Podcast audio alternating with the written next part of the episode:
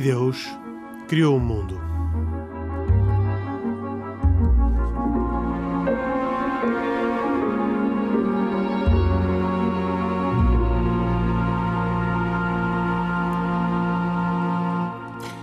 Boa noite, bem-vindos a E Deus Criou o Mundo, um programa semanal de debate uh, sobre temas de religião ou sobre temas de atualidade na perspectiva das religiões.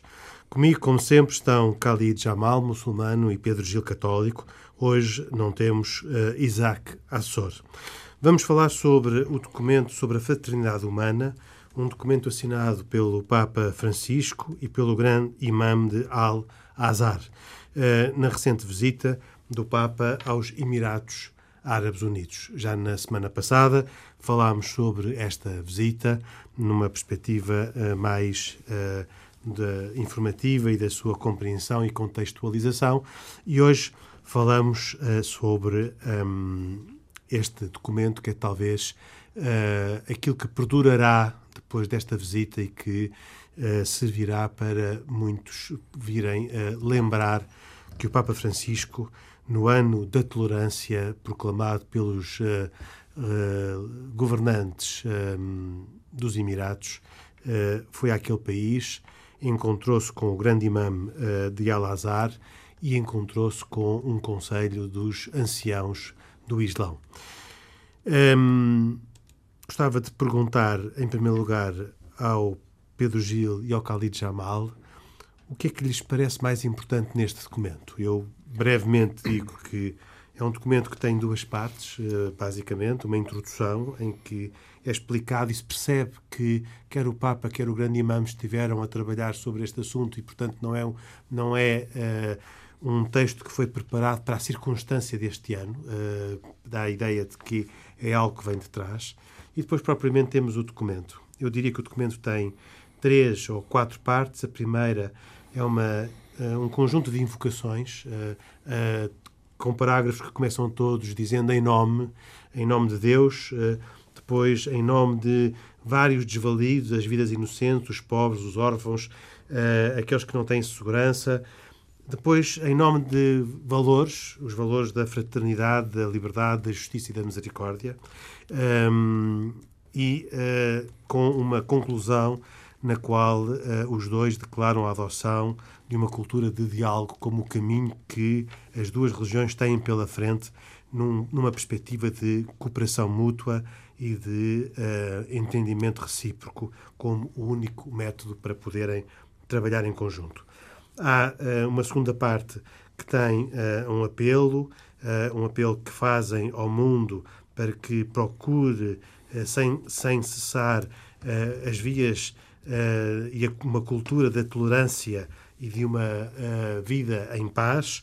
E termina esta parte com um conjunto de causas para os problemas do mundo atual, apesar do progresso uh, e apesar uh, do extremismo. Há, aliás, duas menções muito interessantes, para as quais eu depois pedia também uma atenção especial, talvez do Khalid Jamal, quer às causas do extremismo, ao fanatismo religioso a que se referem os dois, quer mais adiante, uh, duas páginas adiante, talvez, ao terrorismo em concreto. E depois temos uma terceira parte em que uh, uh, os uh, dois deixam apelos a favor da família, das novas gerações, do entendimento entre as religiões, para finalmente este documento acabar com a reafirmação de um conjunto de valores que dizem o Papa e o Grande Imã, de acordo com declarações internacionais anteriores, e portanto falam da paz, da, da liberdade, da justiça, curiosamente referindo-se à justiça como a justiça baseada na misericórdia, uh, ao diálogo, e nomeadamente ao diálogo entre os crentes, à proteção dos locais de culto e uh, ao terrorismo, uh, onde dão aqui uma, uma ênfase particularmente importante. E, finalmente, referem-se também aos direitos das mulheres, aos direitos das crianças e aos direitos dos idosos e desprotegidos.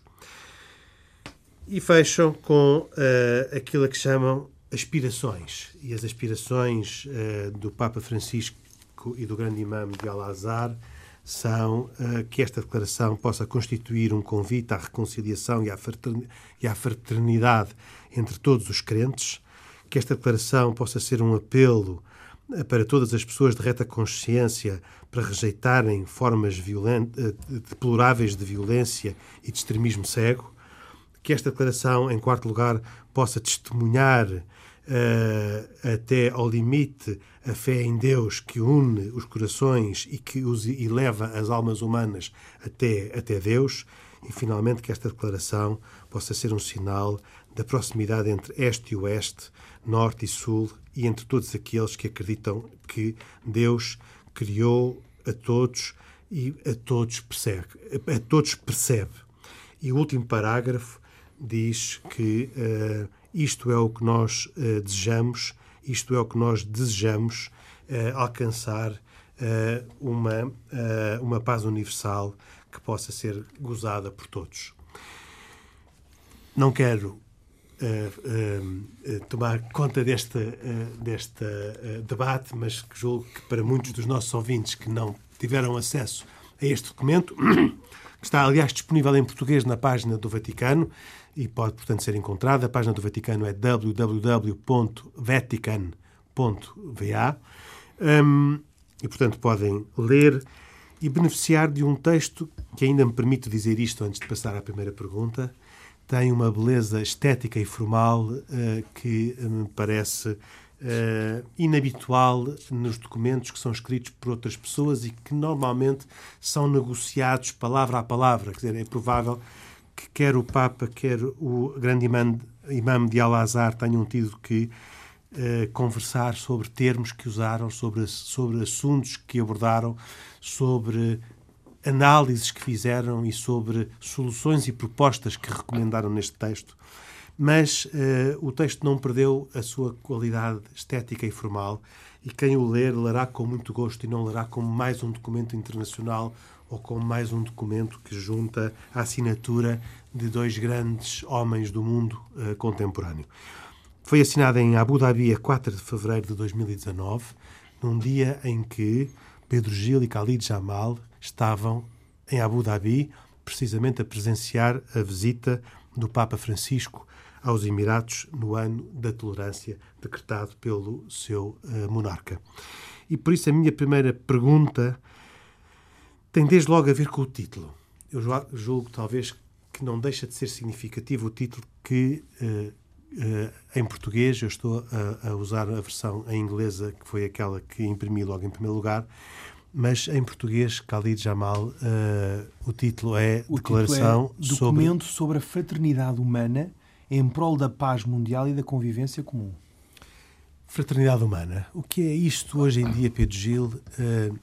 na realidade, do dia a dia e na realidade destas duas religiões que se encontraram uh, em uh, Abu Dhabi e entre o Papa e o grande imã que escreveram este, este documento. Para um cristão, uh, como é que se revê e o que é que, o que, é que tira numa primeira análise deste, deste grande documento? A fraternidade é, é, é, a qualidade que podemos atribuir a todas aquelas pessoas que estão numa situação de total igualdade e de mútua pertença. Uh, como conceito introdutório à ideia. Uh, claro que quando falamos de, de, de irmãos, uh, sempre se pergunta, mas então quem são os pais, não é? E, e, eu suponho que esse é o ponto no qual aqui não há grandes afirmações, não se avança muito nisso. Uh, nós sabemos que a Revolução Francesa usou a expressão fraternidade sem precisar de afirmar a paternidade. eu creio que aqui não se avança muito porque a concepção de Deus como Pai, embora se possa eventualmente usar essa expressão têm certamente significados diferentes, porque... Embora no... na introdução, peço desculpa de interromper, uh, se diga que uh, através da fé em Deus que criou o universo e as criaturas e os seres humanos. Sim, sem dúvida nenhuma. Portanto, é Deus é criador, mas isso não significa paternidade necessariamente, sendo que paternidade significa uma certa igualdade de natureza e isso é aquilo que o Islão, evidentemente, não, não afirma, mas que o cristianismo arrojadamente afirma. Pronto.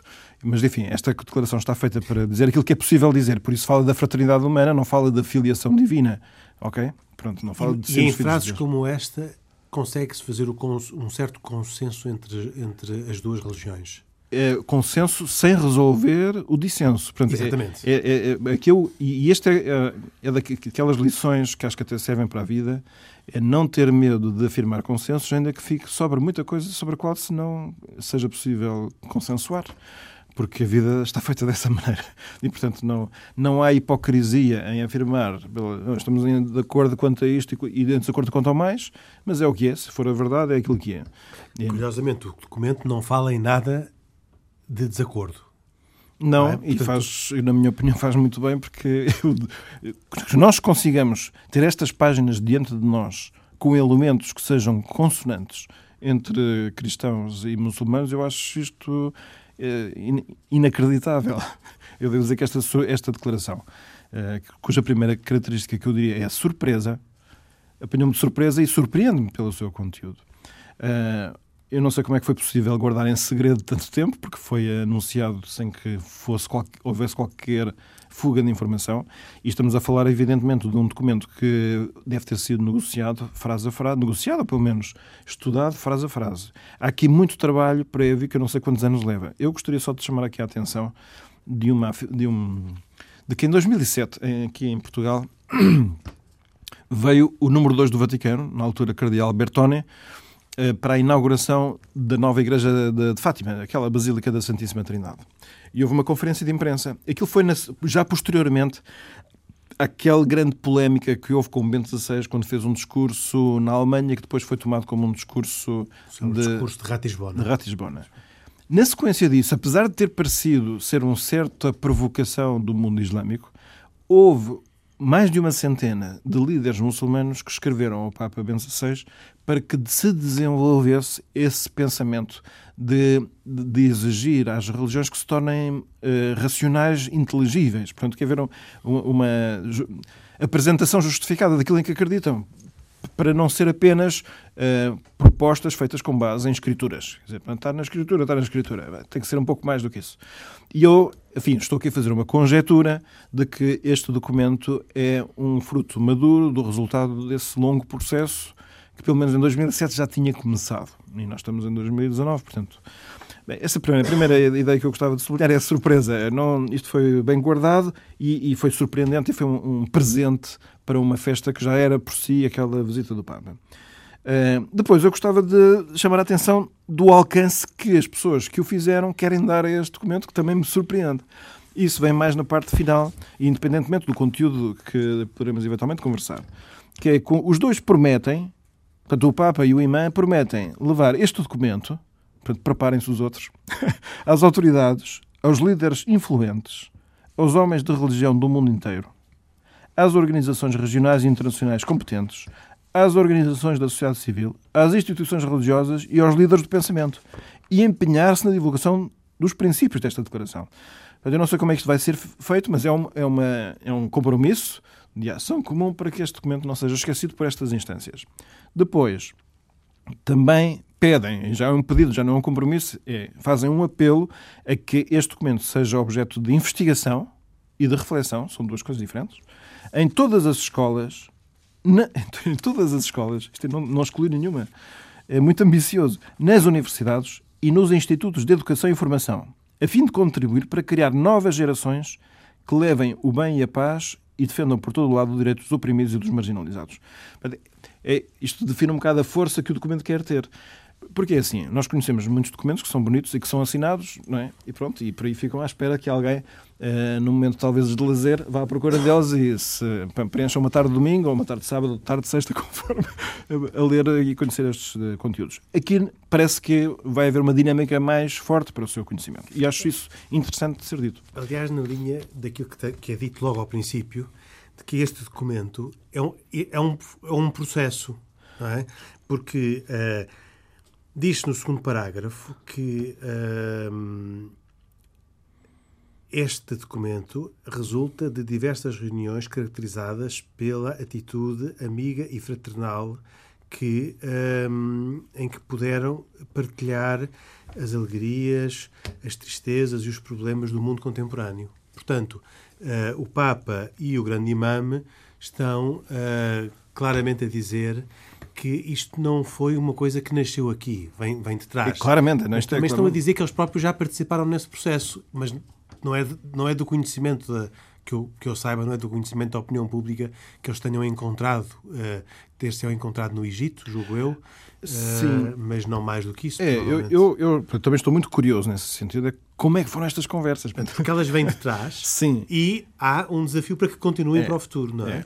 E, portanto, essas conversas devem ser interessantíssimas do ponto de vista intelectual. É, o, o que é que o Islão diz sobre isto e outros o que é que dizem. E, pá, eu gostaria muito de estar lá presente. Se nós pudéssemos ser uma mosca, Uma e mosca, estar lá. uma mosca cristã ou islâmica, tanto faz. Da, uma mosca cristã ou islâmica e estar dentro da sala onde, onde estas conversas era interessantíssimo. Uh, do meu ponto de vista, eu gostaria de assinalar aqui algumas questões. Também em primeiro está- lugar, começar Também exatamente ficou por- surpreendido.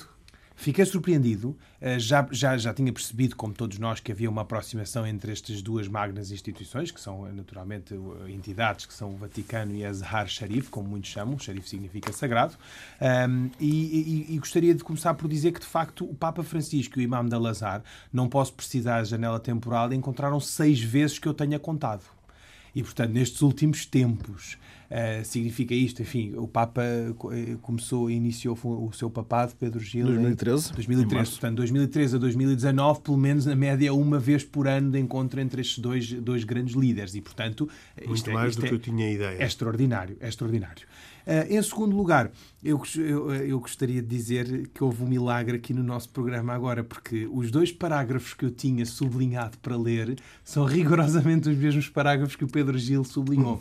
E, portanto, só vou acrescentar aqui duas notas em relação a isto para depois falar do resto, que é estes dois parágrafos. O primeiro fala da influência, portanto, aquilo que eu acho que é o compromisso de- de- do Papa e do, e do Imam é eh, jogarem e usarem toda a sua influência, toda a sua representatividade, tudo, todas as, as ferramentas e os instrumentos que têm ao seu dispor para conseguir que esta declaração eh, deixa do, do nível superior do patamar institucional, relacional, e que passe ao terreno e à base das organizações e, e ao convívio entre fiéis. Esse é um primeiro aspecto que eu acho que é espe- especialmente importante. Em segundo lugar, o documento tem esta reflexão, de facto, e, portanto, tem este, este caráter de reflexão que é muito importante. E o Pedro Gil diz e bem que, de facto, ele é, ele é ambicioso, porque repare-se que de- pede-se aqui a reflexão em todas as escolas. Ou seja, este documento foi escrito e assinado entre muçulmanos e católicos, mas poderia ter sido subscrito por outros tantos, não é? E todas as religiões, entre aspas, de certa forma, cabem aqui no documento. Ah, o que eu gostava de dizer, assim, em traços gerais e em primeiro lugar, é, ah, como sabemos, e o Henrique teve há, há pouco a oportunidade de explicar, ah, o, o documento tem três momentos. Em primeiro lugar, começa com um prefácio e que diz-nos uma coisa extraordinária. A fé leva o crente a ver no outro um irmão que se deve apoiar e amar. Mais uma vez, a criação de empatia e a, e a convicção ah, prévia e generalizada de que o outro é meu irmão, independentemente de ter outro fé, eh, de outra fé, independentemente de ver Deus de forma diferente, independentemente de chegar a Deus de forma diferente, não deve esvaziar eh, o- a circunstância de sermos irmãos e essa irmandade é importante. E, portanto, temos aqui três momentos. O primeiro momento em que existe, de facto, a invocação dos valores transcendentais e daquilo que nos une. Uh, em segundo lugar, uh, um retrato do mundo atual, uh, onde, onde tanto um como outro, neste documento conjunto, retratam a iminência, e eu estou a citar, de uma terceira guerra mundial, diz aqui. Aos estou- bocados. Terceira guerra mundial aos pedaços. Que é, um- E- que é uma citação que é a única ex- expressão que vem entre, Entre aspas, aspas. e que tipicamente é uma expressão do Papa Francisco. Pronto. E, e, portanto, no fundo, fala-se da história que afirma que o extremismo religioso e nacional ganham e, e uma outra relevância, e, portanto, a intolerância geraram no mundo, seja no Ocidente e no Oriente, aquilo que se poderia chamar, lá está, uma terceira guerra mundial aos pedaços. Portanto, no fundo, há claramente um retrato daquilo que são os males da civilização contemporânea e que assolam as religiões, mas os fiéis e os, e os crentes um, uh, no seu todo. E depois, por outro lado, uh, um desejo daquilo que almejam Papa Francisco e Imam de Al-Azhar. Ou seja, um aspecto que é muito importante para nós religiosos e que o Papa Francisco tantas vezes tem falado, pelo menos eu ouvi, eh, penso eu, da primeira vez eh, da boca dele, foi de que a prece é fundamental e não é descartável. Portanto, quer dizer, o desejo destes líderes deve ser o desejo de todos nós crentes e devemos, eh, nos nossos momentos de oração e nos momentos de prece, de facto, insistirmos e pedirmos a Deus que nos conceda essa graça, essa misericórdia e essa união. Agora, vamos lá ver, em relação à questão da, da linguagem, todos os documentos, e eu, eu julgo que este também uh, tem um registro de escrita, digamos assim, e obrigam a uma linguagem mais ou menos formal. Aqui parece-me que, ao contrário, e, e há pouco o Henrique falava deste aspecto, ao contrário de uma resolução das Nações Unidas, quer dizer, nós estamos habituados a ler documentos que têm uma projeção internacional, que é o caso deste, eh, ficamos com a ligeira impressão ou sensação que foi tudo negociado milimetricamente, porque cada um quer ver as suas, eh, as suas hum, eh, de certa forma, ideias, as suas idiosincrasias expressas no documento, a sua ideologia, leia-se assim, e, portanto, todos, de certa forma, há uma negociação para que este documento faça sentido para uma parte e para outra. Eu especialmente porque tenho estima por quem, por quem subscreve e, os, e pelos signatários deste documento, parece-me que aqui as coisas são um bocadinho diferentes. Parece-me que é evidente que há muito trabalho, e é verdade que o Pedro Gil diz isso e tem toda a razão, na minha opinião, mas parece-me que este texto é um texto leve é um texto que não obriga a uma negociação eh, política, diplomática tão dura, porque de facto, um, Henrique, é aquilo que nós temos vindo a dizer, aquilo que de facto nos une, é, é, do meu ponto de vista, é superior ao que nos diverge. Sendo certo que este documento tem alguns tópicos essenciais e, e sobre esses eu queria chamar a atenção. Em primeiro lugar, diz que as religiões convidam-nos a permanecer agregados às suas raízes e aos seus valores de paz. Ou seja, em primeiro lugar, há logo uma vontade de caracterizar a religião de uh, tirar a falsa capa da religião, de descolar a religião de um registro impopular que ela tem tido nos últimos tempos. É um primeiro aspecto. Em segundo lugar, fala-se do diálogo e diz que o diálogo entre fiéis significa estar juntos. Portanto, há um apelo claro à união. Essa união é muito importante e cada vez mais importante nos dias que correm, até porque os religiosos são cada vez menos, infelizmente. Por outro lado, do ponto de vista do cristianismo e do islão, quais são as maiores dificuldades? Do cristianismo, a proteção dos locais de adoração é garantida pelas religiões. Ou seja, ouvimos tantas vezes ataques a igrejas, ouvimos tantas vezes que no Médio Oriente, especialmente em países onde vigora a maioria islâmica, onde acharia que infelizmente os fiéis, dizendo-se como fiéis muçulmanos, dizendo-se uh, realmente uh, ligados a, à sua fé religiosa, não respeitam a fé do próximo. Isso penso que seria provavelmente a maior reivindicação do cristianismo cristianismo, especialmente num palco, num palco eh, de países árabes. Por outro lado, para o Islão, o terrorismo é um fenómeno causado por interpretações enviesadas dos textos sagrados. Essa é a maior preocupação, o maior flagelo que assola o Islão a nível mundial e especialmente nos tempos recentes e, portanto, também está expressada num destes tópicos.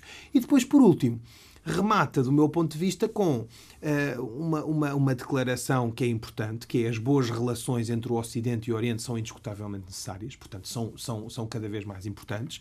E depois fala aqui de algumas questões que eu poderia uh, encabeçar no âmbito dos direitos humanos, ou seja, o reconhecimento dos direitos das mulheres, da criança, dos idosos, no fundo, aquilo que todos os religiosos de facto um, ehm, propugnam para que assim seja. Uh, na, na comunicação social internacional foi dado um enorme destaque.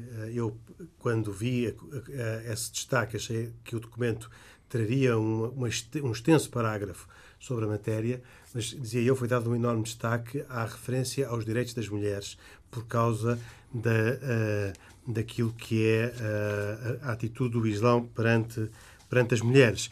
E uh, pergunto oh, oh, Henrique, qual é o significado... Deixa-me só corrigir. A atitude do Islão, não, se calhar dos muçulmanos, ou de alguns muçulmanos, não é? Porque não, eu acho que é um bocadinho eh, manifestamente excessivo dizer que o Islão maltrata as mulheres. Eu não disse que maltratava as mulheres. Não, não, mas a atitude que... do Islão pode, poder, pode sugerir eventualmente que é o Islão que, que, que propõe que as mulheres tenham direitos menores ou inferiores. Atenção.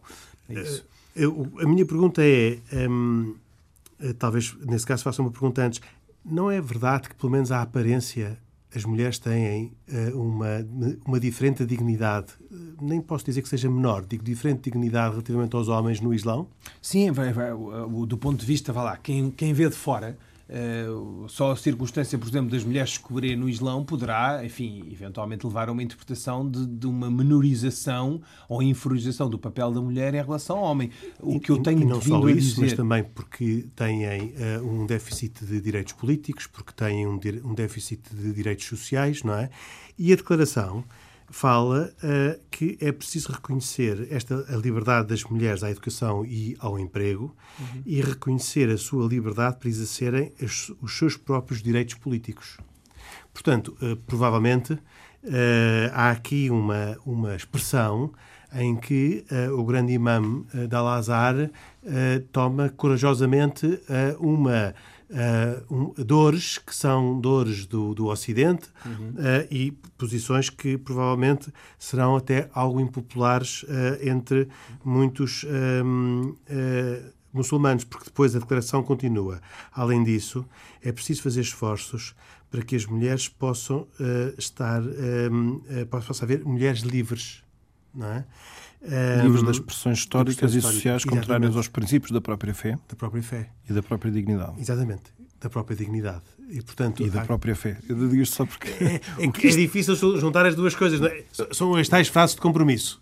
É, não, eu, a, a, frase é a frase de consenso, não é de compromisso. Eles afirmam com segurança. Depois, o que é que isto possa significar? Porque, assim, se nós, por exemplo, uh, aliarmos que, que o, o, grau de, de, de, de cobrimento com, com, com roupa se isso é, está em função do grau de dignidade, isso também nos leva a outros pensamentos. Pois há um parágrafo ou mais uma frase sobre uh, um conjunto de leis e acaba este ponto da mulher com esta, com esta expressão. É preciso fazer esforços para modificar aquelas leis que uh, impedem as mulheres de uh, usufruir livremente os seus direitos. Oh, Henrique, deixe-me só acrescentar um aspecto, ainda nessa frase, na tradução portuguesa, portanto, e o Henrique disse bem, por isso devem-se interromper todas as práticas desumanas e os costumes triviais, isto é muito importante, que humilham a dignidade da mulher e trabalhar, como diz, para modificar as leis que impedem as mulheres de gozarem plenamente os seus direitos. Portanto, esta é, esta é a redação em português. Isto é importantíssimo para o mundo islâmico, não é? Quer dizer, portanto, temos aqui pela primeira vez um líder islâmico que dá a cara, que dá a mão à palmatória, se quiser eu uso uma expressão uh, popular, não é? E que diz, de facto, a mulher tem sido uh, vítima de uma, de uma pressão histórica e social contrária aos princípios da fé, neste caso a fé islâmica, da dignidade humana, tem sido objeto de exploração sexual, as práticas triviais, desumanas que têm sido, de, de que têm sido objeto e, e reflexo, têm de, têm de deixar de existir. E por último, a lei.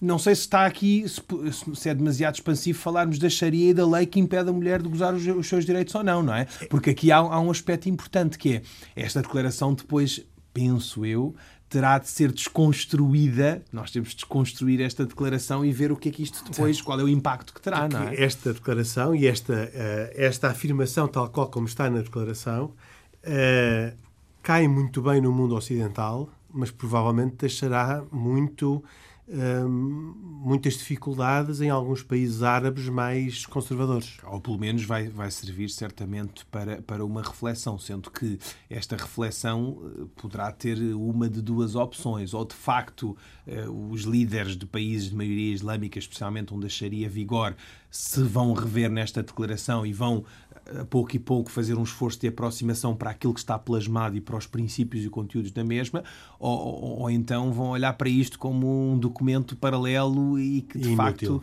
inútil, e, que não, e que, e que Aliás, não tenha isso uh, leva a uma pergunta que eu tinha preparada para fazer no final, que tem a ver com um certo desequilíbrio de representatividade entre os dois signatários. Uh, poderíamos dizer que enquanto que o Papa Francisco representa pela sua autoridade pontifícia os católicos de todo o mundo, o, uh, o grande imã de Al-Azhar uh, representa um conjunto de académicos que faz uma, uma reflexão teológica sobre o Islão, mas não tem uma autoridade que vincule uh, os, os, o Islão. Sem dúvida. De uma forma simplista, Henrique, poderíamos dizer uh, que o Papa é bem mais importante para o mundo católico do que o Imam de Al-Azhar para o mundo islâmico. Isso é claro e isso percebe-se, enfim, facilmente. Até porque o Imam de Al-Azhar, que eu saiba, não tem feições políticas, quer dizer, pode ser um líder religioso, é essencialmente académico e imam de uma mesquita importante, porque Al-Azhar não é só uma instituição académica, é uma instituição religiosa com um grande peso histórico e institucional no seio do mundo islâmico. O que é facto é que eh, de facto, o Papa Francisco tem eh, uma, uma, uma, uma abrangência muito maior no mundo católico por, ter, por lhe ser reconhecida uma legitimidade que o Imam de Al-Azhar pode não ter. De qualquer modo, eu gostaria de acrescentar que o Imam de Al-Azhar é uma figura relativamente consensual. Até porque, se reparar, as posições que ele defende e que tem vindo a defender ao longo dos tempos é simplesmente de, no âmbito do diálogo, da tolerância, da comunhão entre os povos, não é? Um, restará a aguardar certamente para perceber se este texto não foi demasiado expansivo e se não irá ser mal interpretado no âmbito de alguns países de, de maioria islâmica, não é? Um, o, o, que eu acho também um importante, texto Henrique, feito à medida do Ocidente. Uh, eu, eu, acho que o texto tem uma abordagem mais ocidental do que, do, que, do que oriental, se me permite. Mas também digo aqui outra coisa que eu acho que acabou por equilibrar. Se repararmos, uh, o texto está escrito uh, de uma forma consensual, lá está, mas se calhar se fizesse um exercício que é difícil de fazer para perceber quem é que se deu mais, não é?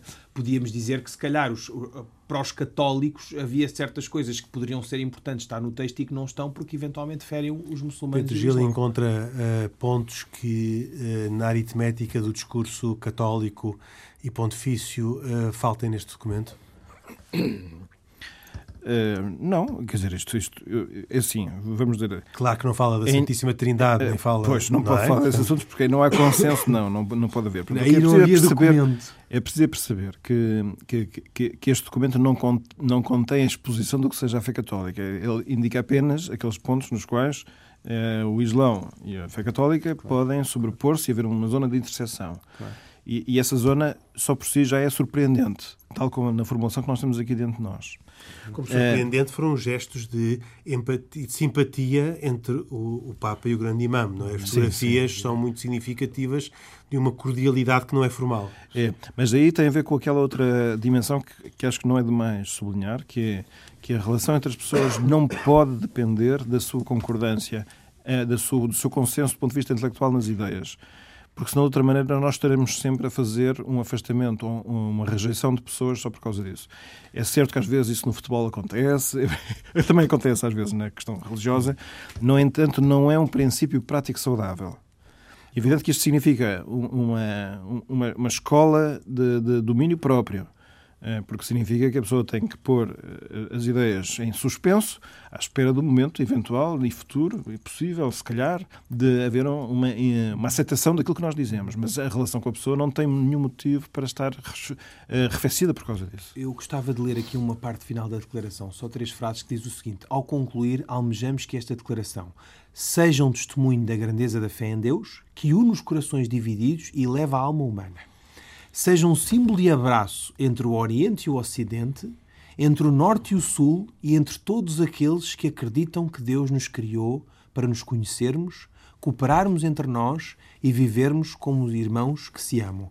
Isto é o que esperamos, é a frase final da declaração, e que tentaremos realizar a fim de alcançar uma paz universal de que gozem todos os homens nesta vida. Fim de citação há ainda um ponto, estamos já com pouco tempo, mas há ainda um ponto que não podemos, uh, não podemos ignorar nesta declaração e que tem a ver com o terrorismo e com aquilo que na declaração se diz uh, como uh, que é uma realidade deplorável e que um, é devida em muitas muitas circunstâncias, a interpretações incorretas dos textos religiosos e das, uh, e das políticas. Quer, quer ler. Uh, Sim, se calhar, se calhar seria oportuno, Henrique. A declaração em português diz o seguinte: o terrorismo execrável que ameaça a segurança das pessoas, tanto no Oriente como no Ocidente, tanto no Norte como no Sul, espalhando pânico, terror e pessimismo, não se deve à religião, embora os terroristas a instrumentalizem mas tem origem no cúmulo de interpretações erradas dos textos religiosos, nas políticas de fome, de pobreza, de injustiça, de opressão, de arrogância. Por isso, é necessário interromper o apoio aos movimentos terroristas através do fornecimento de dinheiro, de armas, de planos ou justificações e também a cobertura mediática, e considerar tudo isto como crimes internacionais que ameaçam a segurança e a paz mundial. É preciso condenar tal terrorismo em todas as suas formas e manifestações aqui parece que uh, há um, um, um, grande alinhamento e uma afirmação muito clara.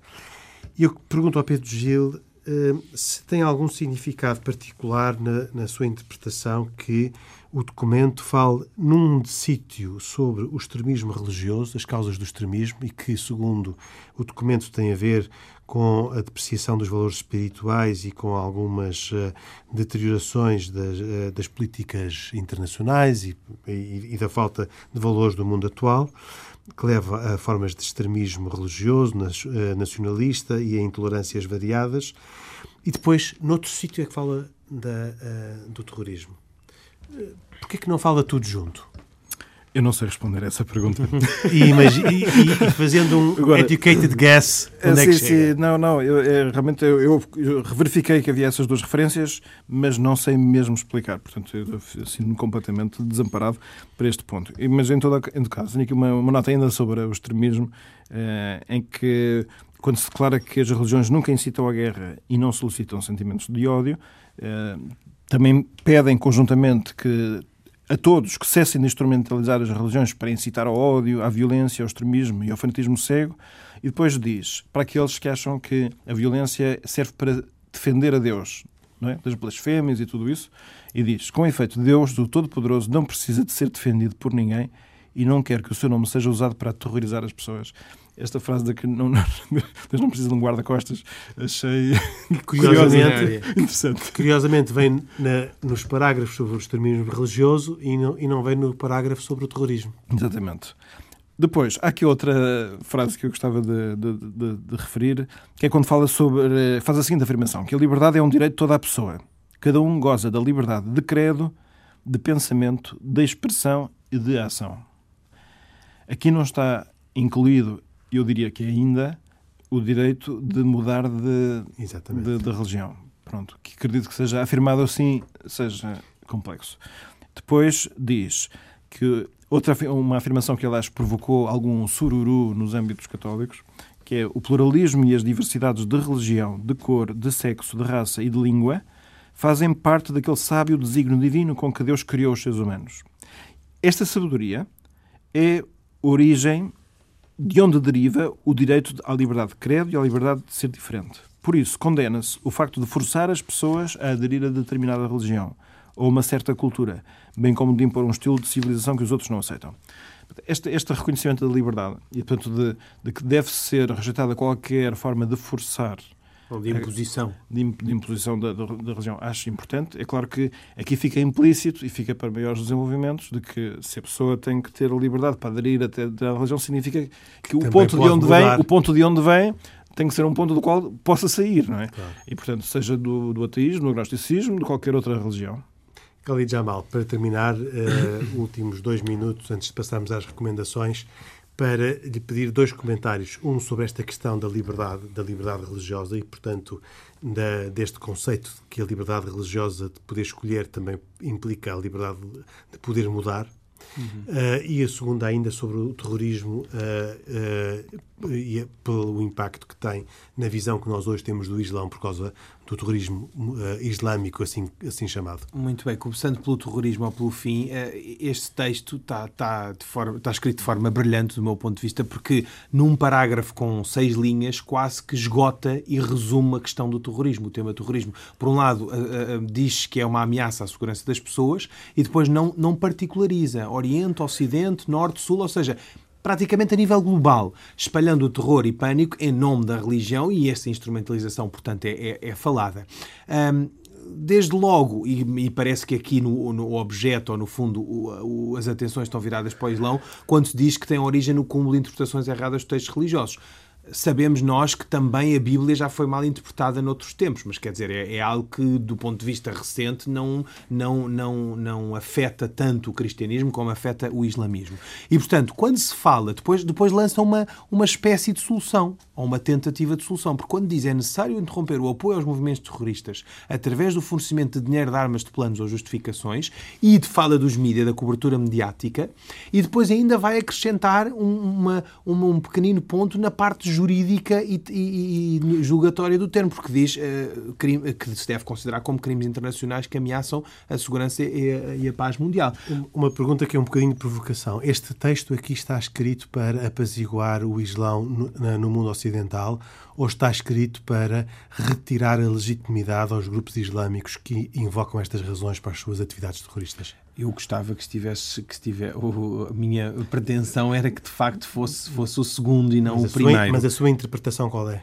Uh, eu, eu, acho que é o segundo, Henrique, sinceramente falando, porque uh, até então nunca se tinha visto um, um, líder tão influente no mundo islâmico a criar um texto deste em conjunto com o Papa. Portanto, não é uma pessoa qualquer, não é? E sobre a liberdade sobre religiosa. Sobre a liberdade religiosa. O texto está, mais uma vez, muito bem escrito, porque se diz, no fundo, um, eu acho que este texto toca na ferida do mundo islâmico sem fazê-lo de forma muito clara. Ou seja, quando se diz aqui a dada altura que condena, repare que isto está feito, está, está muito bem escrito, porque diz-se assim: condena-se o facto de forçar as pessoas a aderir a uma determinada religião ou certa cultura, bem como de impor um estilo de civilização que os outros não aceitam.